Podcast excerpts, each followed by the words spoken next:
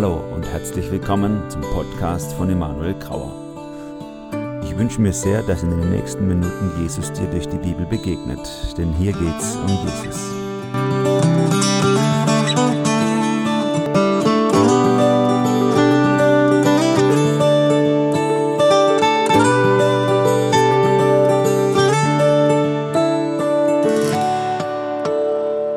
ist ja ein Thema, was für euch vermutlich, sage ich mal, so von der Lebenssituation her genauso drängend. Das ist ja auch irgendwie gemein. Man muss alle Themen mit Beruf und Beziehung, muss ja die alle in einer Lebensphase äh, ähm, irgendwie angehen. Das ist total gedrängt, alles auf einmal in einer verrückten Welt. Das ist schwierig. Aber auch hier hat das Evangelium Antwort. Auch hier beginnt alles, was, was wir schwierig finden bei dem Thema Beziehungen, Partnerschaft, Ehe, Sexualität, was wir schwierig finden, beginnt alles, wie alle anderen Themen, beginnt alles im Garten Eden im Sündenfall. Der gute Plan Gottes, den er entworfen hat und die Sünde, die alles kaputt gemacht hat und das Evangelium in Christus, was uns erlöst hat von dem Fluch der Sünde. Auch an dieser Stelle ist diese große, ist diese große Linie der Erlösung wichtig zu verstehen, damit wir, damit wir einen entspannten, guten Weg gehen können. Denn das Grundproblem bei der Beziehungsfrage ist äh, das Misstrauen gegenüber Gott. Wir vertrauen Gott nicht. Und das hat angefangen mit dieser Frucht.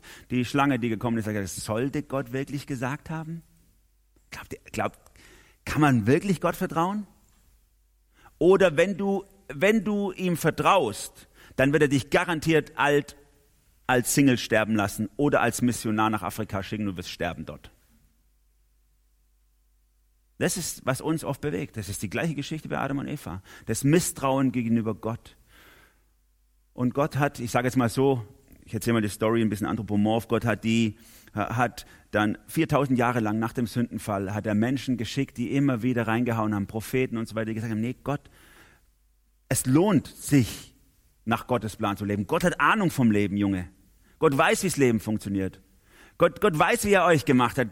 Glaub und vertraue ihm doch. Es macht Sinn, das zu tun, was Gott sagt. Und nach 4000 Jahren hat Gott irgendwie gecheckt, das mit den Regeln, das funktioniert nicht bei den Menschen. Ich kann Ihnen ein super Buch geben, ich kann Ihnen alles sagen, äh, Sie machen es nicht. Warum nicht? Ist wie bei der Erziehung. Hat mal einer gesagt, ich kann meinen Kindern sagen, was ich will, die machen mir alles nach. Ja?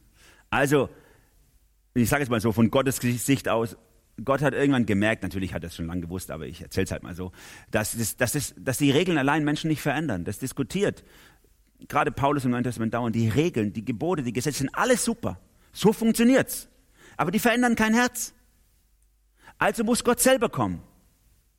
Damit die Menschen quasi an ihm als Beispiel sehen, weil wir nicht so abstrakt denken können, sondern konkret denken. Damit sie an ihm sehen, wie funktioniert es Menschsein eigentlich? Wie funktioniert Beziehung? Was hat sich Gott gedacht? Und ihm nacheifern können und gleichzeitig auch noch er uns erlöst von diesem, von diesem Fluch, der auf uns liegt beim Thema Beziehung. Und das ist in Christus passiert, im Evangelium. Gott entkräftet das Misstrauen, das wir gegenüber ihm haben. Wenn du das Evangelium verstanden hast, dann stehst du nicht mehr wie Adam und Eva vor diesem Baum und sagst, mein Gott, mir will was vorenthalten. Da ist was und das sieht geil aus und das will ich haben. Dann hört das auf, wenn du das Evangelium verstanden hast. Und deswegen ist die Lösung für die ganzen Schwierigkeiten beim ganzen Partner-Sex-Ehe-Thema ist Christus, ist Jesus. Wenn du ihn verstehst, ihn begreifst, dann werden sich die anderen Dinge ordnen. Und das, und das reflektiert Paulus vielleicht am intensivsten im Römerbrief, wo er über mehrere Kapitel hinweg ähm, beschreibt, was ist eigentlich mit den Regeln? Die Regeln, die Gott gegeben hat, die Gesetze, die Gebote, sie sind super, die sind genial. Und wenn wir sie einhalten würden, dann wird es funktionieren, aber Problem, keiner macht's. Auch er selber kriegt es nicht hin. Macht er deutlich. Und dann bringt er den Turnaround in Kapitel 8, Vers 1. Christus hat uns erlöst. Ne? In Christus sind wir frei gemacht. Und dann jubelt er ein ganzes Kapitel lang in Kapitel 8 äh, über diese Freiheit, die er in Christus hat. Und, und dann ab Vers 31 kriegt er so einen, einen coolen Drive rein, wo, wo mir jetzt wichtig ist an der Stelle, wo er sagt, wir brauchen Gott eigentlich nicht mehr misstrauen. Ne? Was können wir jetzt noch sagen, schreibt er hier, Römer 8 ab Vers 31, nachdem wir uns das alles vor Augen gehalten haben. Gott ist für uns. Wer kann uns da noch etwas anhaben? Er hat ja nicht mal seinen eigenen Sohn verschont, sondern hat ihn für uns alle hergegeben. Wird uns dann zusammen mit seinem Sohn nicht auch alles andere geschenkt werden? Das ist Evangelium. Volle Fülle in Christus. Gott enthält dir nichts vor. Und ich habe ja gestern schon Epheser 1 am Anfang äh, erwähnt. Epheser 1 bringt das Gleiche. Äh, Gott hat in Christus alle geistlichen Segnungen in der Himmelswelt über dir ausgestellt. Es gibt nichts. Gott ist durchgelaufen durch einen Laden im Himmel mit dem, mit dem großen Einkaufswagen, hat einmal die ganzen Regale ausgeräumt und du stehst unter der Klappe und hat alles über dir ausgeschüttet. Es gibt nichts, was er dir vorenthalten hat. Du brauchst nicht mehr vor dem Baum stehen und sagen, ah, aber das hätte ich noch gerne. Es gibt nichts, was Gott dir vorenthalten hat. Alles hast du in Christus. Und das ist der Punkt. Wir wachsen nie über das Evangelium hinaus, sondern immer in das Evangelium hinein. Wenn, wenn, du mehr in diese Wahrheit Gottes hineinwächst, desto mehr begreifst und ergreifst du, dass eigentlich das Misstrauen, was in dir ist gegenüber Gott, Sünde ist und gar nicht Freiheit, sondern Gebundenheit. Und dass du in Christus alle Freiheit hast, vor allem Freiheit von dir selber. Und das zieht sich rein in die drei Themen. Ich habe euch mal jetzt drei Themen mitgebracht für heute. Man könnte jetzt die ganzen Themen, aber das sind so, wo ich denke, mit denen könnt ihr euch identifizieren. Die Frage nach der Partnerwahl, dann das Sexthema und das Ehethema. Ich kann es nur anreißen, weil das, das, das Schema ist immer dasselbe. Wenn ihr, wenn ihr nichts mitnehmt von den einzelnen Punkten, dann nehmt dieses Schema immer mit. Alles beginnt im Garten Eden mit der guten Schöpfung Gottes. Ja? Und alles geht kaputt durch den Sündenfall und alles wird erlöst in Christus. Auch deine ganze Beziehungskiste wird erlöst in Christus. Beim Partnerthema, fangen wir mal mit dem ersten an. Beim Partnerthema sagt die Sünde ja so, hey, wenn du nicht, wenn du dich nicht kümmerst um dich, wenn du nicht dafür sorgst, dass das gut wird, dass du den Richtigen dir angelst oder die Richtige, äh, dann tut's niemand. Ist dein Ding. Und ähm, wart nicht so lang. Biologische Uhr tickt, irgendwann ist rum, die Guten sind vergeben, dann musst du dich mit den Doofen abgeben und so. Ja? Das ist alles Lüge. Das ist alles Sünde in unserem Kopf. Und trotzdem ist keiner von uns frei davon. Trotzdem spuckt es in uns rum. Und das Evangelium setzt sich da frei davon und sagt, nein, warum sollte dir Gott irgendetwas vorenthalten? Hat er dir nicht alles geschenkt in Christus? Gott meint es gut. Ich möchte ihm vertrauen. Wir sind so, oder das habe ich öfters erlebt bei Jugendlichen, äh, die dann in ein gewisses Alter gekommen sind, junge Erwachsene, die dann gesagt haben, so, ich will aber jemand, ich brauche aber jemand. Und wenn ich halt bei den, wenn ich halt bei uns in der Gemeinde oder so oder auf die Jugendfreizeit niemand finde, dann nehme ich halt irgendjemand und so. Und ob der dann Christus ist, ist nicht so wichtig. Hauptsache ich habe jemand. Ich kann nicht alleine bleiben. Ich war hier als, als ich habe es ja schon gestern erzählt, 16, 17, 18-Jährige war ich hier auf der La Höhe manchmal auf manchen Freizeiten. Und in dieser Zeit gab es eine, eine Haustochter. Gibt es Haustöchter noch hier? Nicht mehr. Wie heißt das jetzt? Gibt es gar nicht mehr. Aber ihr habt schon gehört davon. Okay? Also früher gab es so ein freiwilliges Jahr hier, das waren dann die ganzen guten Feen, die durchs Haus gefegt sind und entweder äh, alles sauber gemacht haben oder wenn niemand hingeguckt hat, äh, auch den Scheiß gebaut haben im Haus. Aber meistens waren sie für die guten Sachen zuständig. Und da gab es eine zu der Zeit, die da war in diesem Jahr, das waren immer so 20, 30 Mädels. Und äh, die, die, mit der habe ich ein bisschen Kontakt gehabt. Mein Bruder war eine kurze Zeit mit ihr befreundet und wir haben ein bisschen Kontakt gehabt. Und an der habe ich das, genau dieses Schema gemerkt. Die, die wollte unbedingt einen Freund haben und, und so. Und dann hat es nicht geklappt, äh, nicht mit meinem Bruder, nicht mit zwei, drei anderen äh, oder so. Und dann irgendwann kam ein, so ein charmanter Moslem vorbei. Und der war so nett. Und der war so super. Und sie hat ja auch keinen anderen gefunden. Und wenn es halt kein Christ ist, dann, ich kann nicht alleine bleiben. Und dann heiratet sie ihn und dann, dann ist es auch echt gut, kriegt zwei, drei Kinder, das, das läuft echt gut. Und irgendwann merken sie irgendwie so, das funktioniert nicht. Also was hat Jesus mit Allah zu tun? Das Leben läuft auseinander und es wird nur Streit und Hass und, und am Schluss ist alles kaputt. Alles kaputt. Warum lässt Gott es zu? Fragt man dann in so einer Situation, warum hat Gott es zugelassen? Hey, das hat nicht Gott zugelassen. Natürlich ist alles grundsätzlich unter seiner Zulassung, aber das hast du dir selber eingebrockt, wenn du so einen Weg gehst. Gott hat gesagt, du findest alles in mir. Diesen coolen Vers, der finde ich so super, 37, Vers 4, Psalm 37. Finde deine Lebensfreude im Herrn, er wird dir geben, was dein Herz sehnt, oder? Das Problem ist nicht, dass Gott uns Lebensfreude vorenthält, sondern das Problem ist, die Sehnsucht unseres Herzens ist auf das Falsche gerichtet. Und deswegen, wenn du Christus lernst zu genießen, ich bringe immer wieder den Westminster Katechismus, ihn in allem zu genießen, dann wird auch die Sehnsucht deines Herzens in die richtige Richtung gelenkt. Misstrau dir. Das ist so anders als Hollywood und alle uns heute sagen, die sagen, vertrau nur dir, vertrau nur deinem Gefühl, vertrau nur und lass es raus und leb dein Ding. Das ist Freiheit. Nein, das ist Sklaverei. Misstrau dir, vertrau nur dem Herrn. Er wird die Sehnsucht deines Herzens in eine Richtung lenken, wie du dir noch gar nicht vorstellen kannst. Und er wird sie selber erfüllen und stillen. Das Problem ist nicht, dass du den Richtigen nicht findest, sondern dass die Sehnsucht auf das Falsche gerichtet ist in dir. Und dann kann man sagen, ich will es mal so sagen, so wie ich vorher gesagt habe, ist doch egal, welchen Beruf du nimmst. Dann sage ich mal, es ist auch egal, ob du jemanden findest oder nicht. Du sagst, nein, das ist nicht egal. Doch, ist egal. Ist echt egal. Wenn Jesus dein Alles ist, deine Lebensfreude ist, ist es egal, ob du nachher einen Partner, eine Partnerin findest oder nicht. Das ist nicht entscheidend. Jesus ist dein Alles. Das ist entscheidend. Das hört sich sehr revolutionär an, aber es ist genau das, was, was das Neue Testament uns entfaltet. Ne? Denn, denn sind wir mal ganz ehrlich, auf der ganz praktischen Ebene, alles hat seine Vorteile, oder? Alles hat seine Vorteile. Da kommt eine Frau zu mir bei uns in der Gemeinde, die sagt, Manuel, du musst mit meinem Mann reden, der wird zum Alkoholiker. Sage ich, erzähl mal, kann mir gar nicht vorstellen, kenne ja einen Mann, ganz lieber. Sagt sie, doch, der verlangt jetzt von mir, dass er sogar zweimal in der Woche ein Bier trinken darf. Sage ich, oh, da bist, glaub echt beim Falschen. Weiß nicht, ob ich dir helfen kann. ich trinke zwei an einem Abend. Das glaube ich nicht. Du machst nur Spaß, Emanuel. So, nee.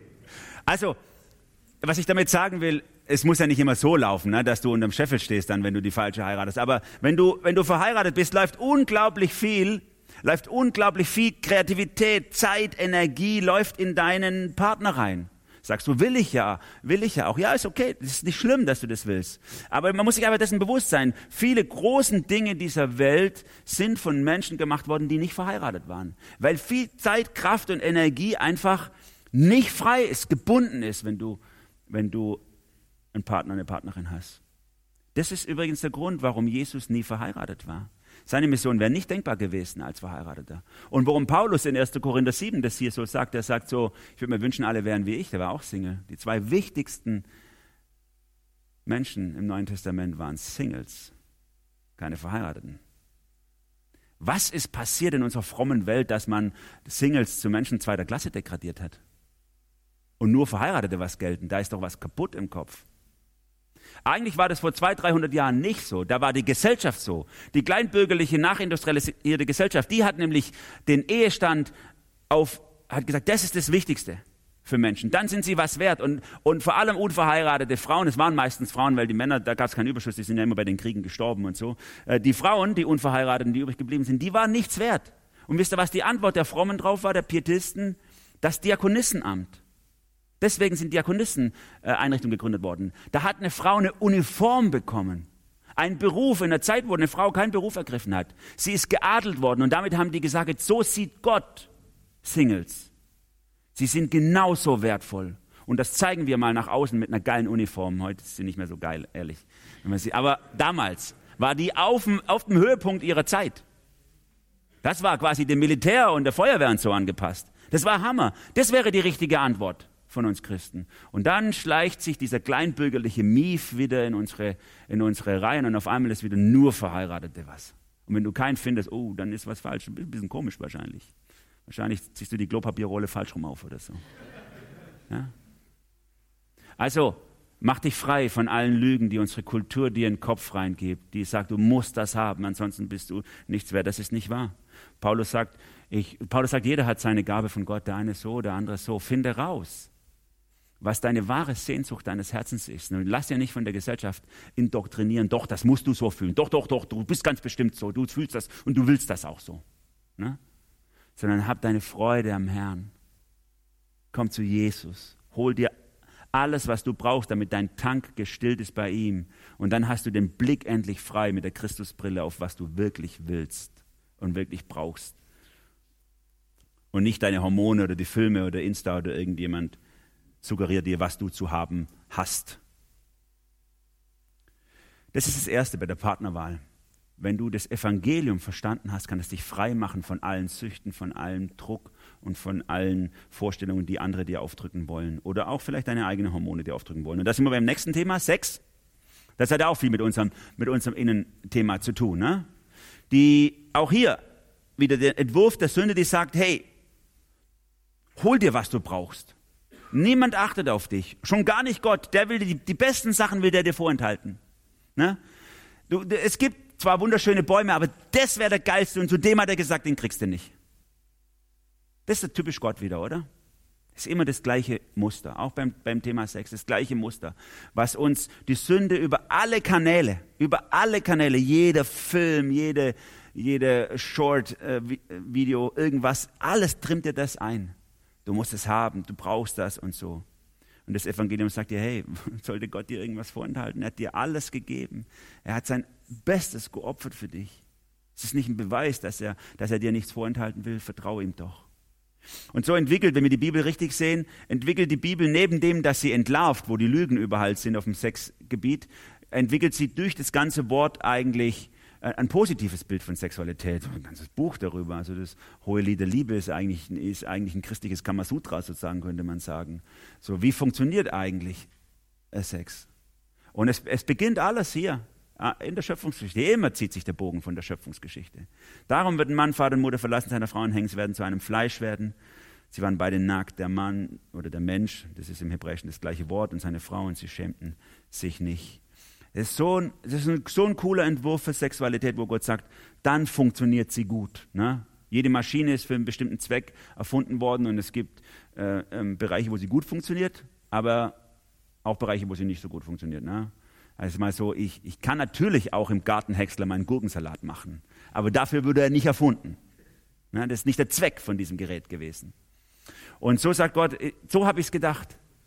Sex, Sex ist das Fragilste, was, was, das ist das Verletzlichste in uns, was, was, was einen Schutzraum braucht, was so beschützt werden muss, dass Gott extra eine vertragliche Bindung erfindet und schafft, dass, dass dieser Schutzraum gegeben ist, nämlich dass jemand sich vertraglich an seinen Ehepartner hängt und sagt, nie wieder wird das getrennt. Nur dann entwickelt, nur dann entsteht dieser Schutzraum, wo dann beide nackt sein können und sich nicht schämen brauchen. Ansonsten ist dieses Thema so schambehaftet, so verletzlich und verletzend.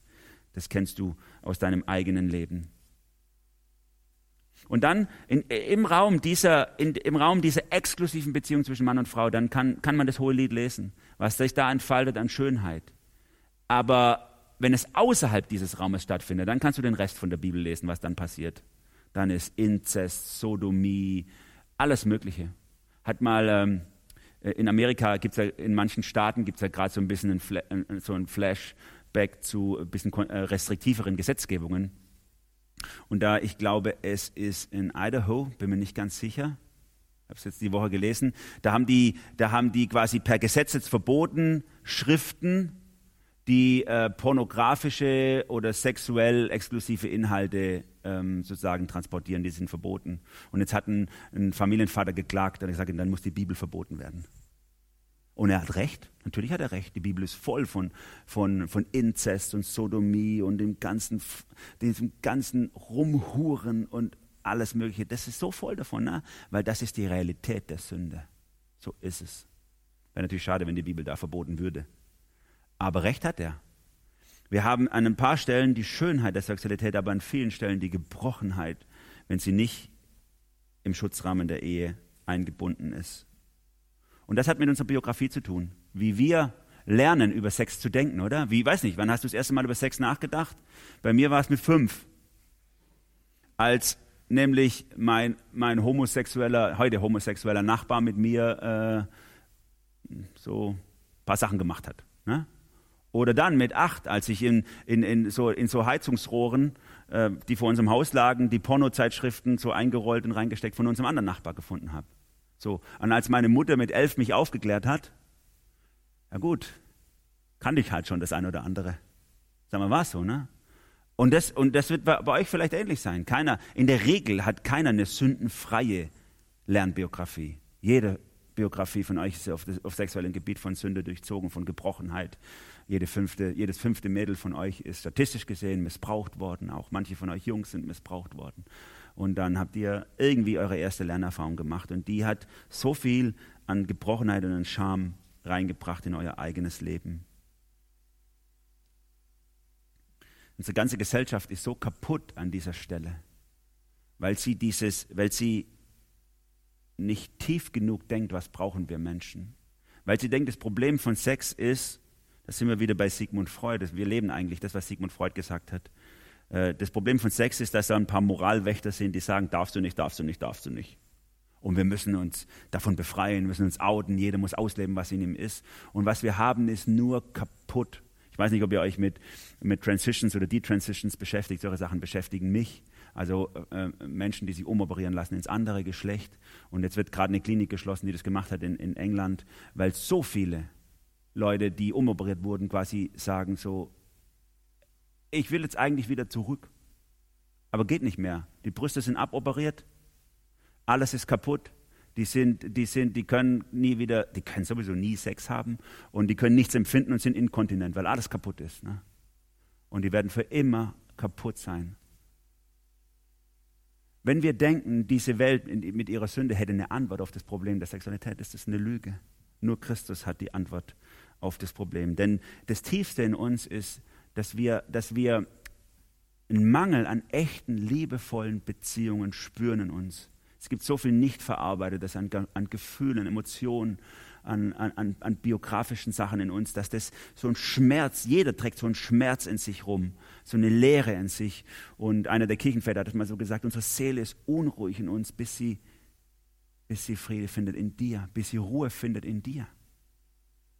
Nur dort wird, unsere, wird unser Liebestank gefüllt. Nur dort wird dieser Schmerz, dieses Mango, was du in deinem Leben spürst, aufgefüllt. Und alles andere ist Bullshit.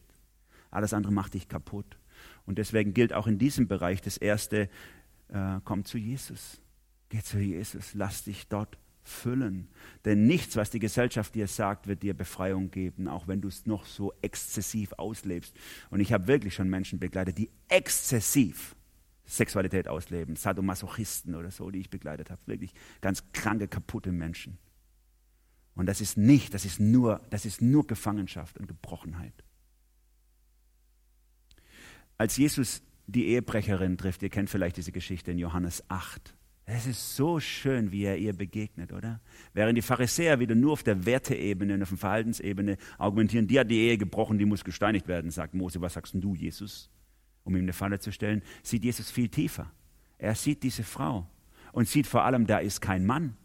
Warum ist da nur die Frau und kein Mann? Wo ist denn der Kerl? Der hat sie einfach nur ausgenutzt. Sie hat sich ihm an den Hals geworfen, weil sie so gerne geliebt werden will. Und dann benutzt der Kerl ähm, die Frau wie ein Stück Rindvieh. Habe ich schon mal zu einem meiner Freunde gesagt, weißt du, weißt du, du bist wie so einer, der die, der die, der die Milch abzapfen will, aber die Kuh nicht kaufen. Ja? So einer bist du.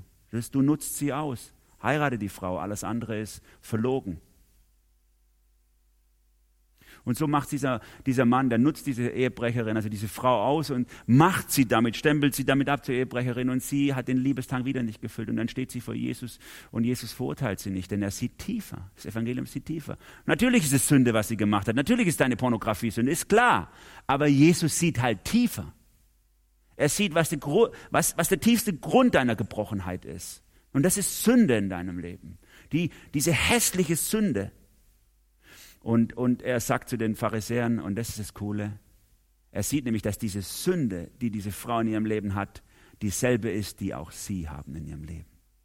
Und er sagt zu ihnen, wer von euch, ah, okay, komm, lass sie uns steinigen, let's go. Der Erste ist der, wo keine Sünde hat in seinem Herzen. Und dann gehen sie alle. Er hat sie entlarvt oder? Und, und das wäre doch eine geile Kultur für uns als Christen, wenn wir so miteinander umgehen würden, nicht sagen würden, also ein Christ kennzeichnet sich dadurch aus, dass er das nicht macht, das nicht macht, das nicht darf und das nicht darf und das nicht darf. Sicher ist das alles Sünde. Sicher ist das alles nicht gut für dich. Aber das, das ist nicht das Grundproblem. Dass jemand homosexuell ist, ist doch nicht das Grundproblem. Sondern das Grundproblem ist, dass er nicht Jesus genießt. Und deswegen muss er irgendwas anders genießen. Und dann ist bei dem einen das und beim anderen das, ist egal. Und das ist dieselbe Sünde, die auch in deinem Herzen ist. Du brauchst dich nicht über die anderen erheben, nur weil bei dir solche Sachen nicht vorkommen. Das ist die gleiche Sünde. Und deswegen ist die Lösung eben auch das Evangelium. Lass dich füllen von der Gnade Gottes in deinem tiefsten Herzen. Und dann werden sich Sehnsüchte in dir entwickeln, die rein sind. Sehnsüchte in dir entwickeln, die, die voller Gnade sind, die voller Freundlichkeit sind. Wenn du immer nur versuchst, die Sünde loszukriegen, das ist der falsche Weg. Füll dich mit Jesus. Und damit komme ich zum letzten Bereich, Ehe. letzte Woche war Weltfrauentag, habt ihr mitgekriegt wahrscheinlich, oder? Was habt ihr gemacht? Habt ihr gefeiert, ihr Frauen? Nee. Also ich habe ich hab natürlich die Zeitungsstatements gelesen. Ich finde immer interessant, dann kommen die Artikel und in einem Artikel wurde eine, äh, eine Feministin zitiert oder hat einen Artikel geschrieben, die hat gesagt, man müsste die Ehe abschaffen, weil die Ehe ist ein, Unterdrückung, ein, ein Unterdrückungsinstrument des Kapitalismus. Ne? Finde ich immer super, mag ich immer gleich solche Formulierungen. Weil Männer heiraten oder es ist erfunden worden, dass Männer Frauen heiraten, damit sie eine billige Arbeitskraft hat, die nach den Kindern guckt, damit sie machen können, was sie wollen. Ne? So. Das ist mal ein wirklich positiver Blick auf Ehe. So, da hat man richtig Lust drauf. So. Kommentare drunter waren dann auch super in dem Zeitungsartikel. Jetzt heirate ich erst recht, du nervst mich und so. ja. Also, ich war schon mit vier Frauen verheiratet. Ich habe echt Ahnung. Es ist, war, es war immer die gleiche Frau, aber alle fünf Jahre ist die Zellstruktur so ziemlich anders und meine Frau war auch völlig anders. Ne? Also, ich, ich, meine Frau, die ich heute habe, die ist nicht mehr die Frau die ich kennengelernt habe. Als ich meine Frau kennengelernt habe, ich habe mich gerade daran erinnert, als jetzt unser Freund seine, unser Sohn seine Freundin mitgebracht hat. Meine Frau war so die, die erste, die war so schüchtern als Mädchen, oder? Als ich sie mit nach Hause gebracht habe, ich glaube, sie hat sechs Monate gebraucht, bis sie das erste Glas Wasser getrunken hat in meinem Elternhaus. Ne? So schüchtern war die. Ist sie heute nicht. Gar nicht mehr, ich überhaupt nicht mehr schüchtern. So, ich sage zu ihr manchmal, hey, du hast dich echt äh, gut entfaltet. Kannst du nochmal einen Gang zurückschalten, bitte? So, ja. Sie ist fast das Gegenteil manchmal, ne? Aber so ist es. Wir verändern uns. Wir verändern uns. Und die Ehe ist auch ein Ort, wenn sie wirklich geborgen ist und gut ist, dass, dass, das, auch, äh, dass das auch sein darf. Veränderung. Ich brauche nicht viele verschiedene Frauen. Ich habe eine Frau, die ist dauernd anders. Ne? Wenn ich da einen positiven Blick darüber habe, über die Veränderung, die mit uns Menschen geht, dann kann ich das feiern. Ne? Die Sünde sagt mir bei dem Thema Ehe, hol dir raus, was du brauchst. Ne? Ich, ich brauche dich. Ich kann ohne dich nicht leben. Mach du mich glücklich. Chantal oder so. Aber, aber Jesus sagt was ganz anderes. Heißt jemand Chantal? Ich wollte niemand beleidigen. Okay, so, das ist eigentlich nicht gut, sorry.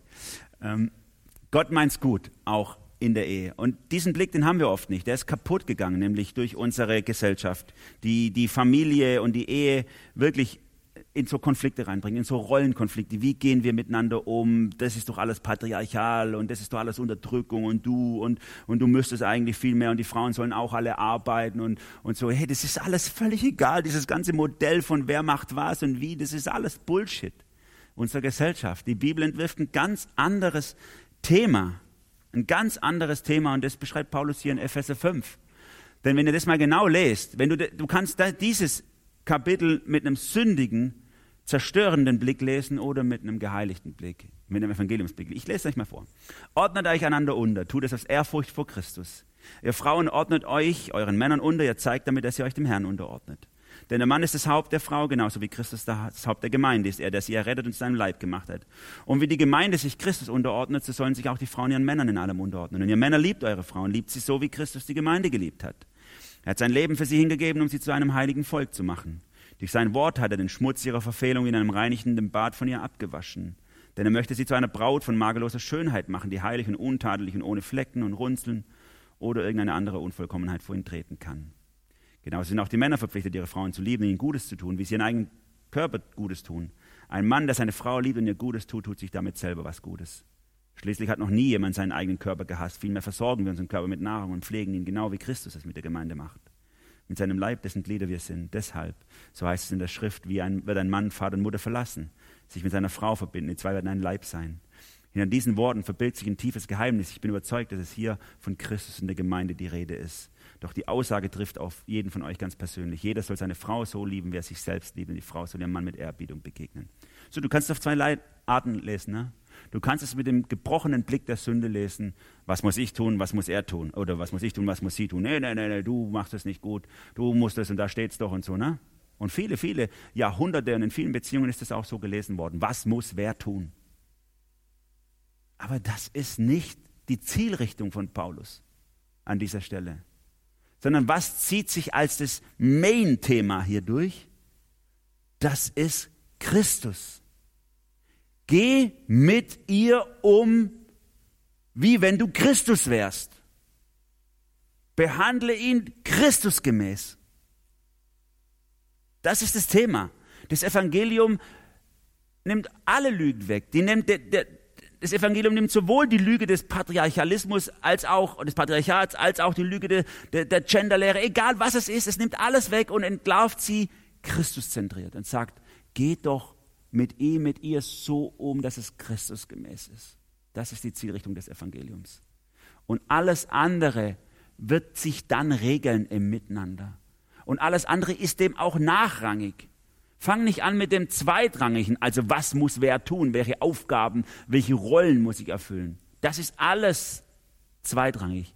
Fang doch mal mit dem ersten Schritt an. Jesus in allem zu sehen, in allem reinzunehmen.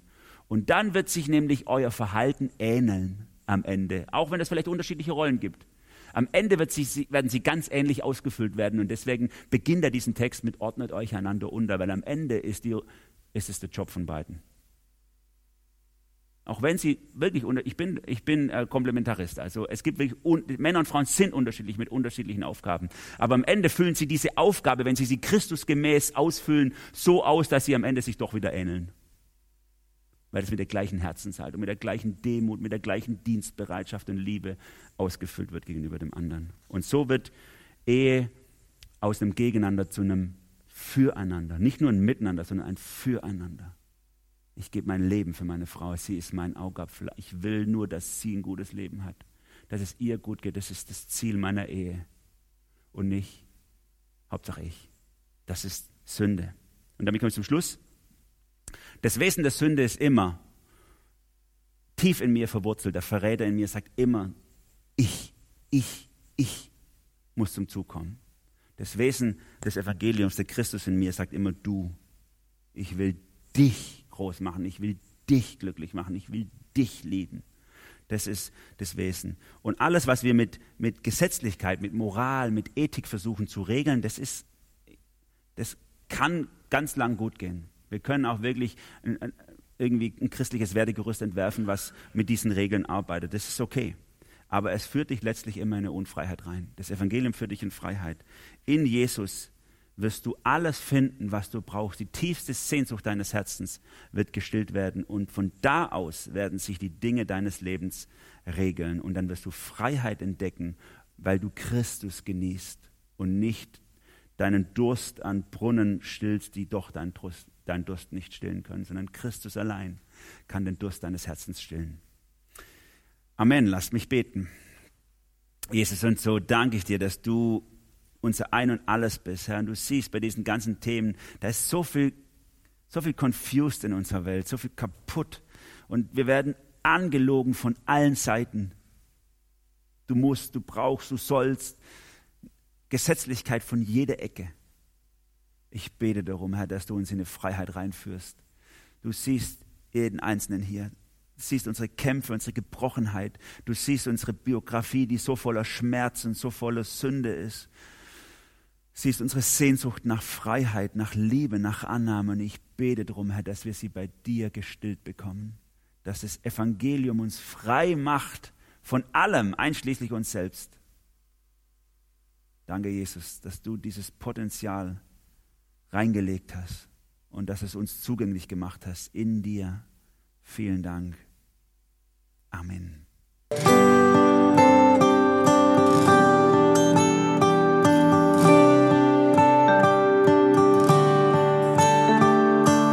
Ich hoffe, du hattest eine intensive Begegnung mit Jesus. Falls du noch weitere Fragen hast, kannst du dich gerne an mich wenden unter e-mail at emanuel-grauer.de. Bleib behütet.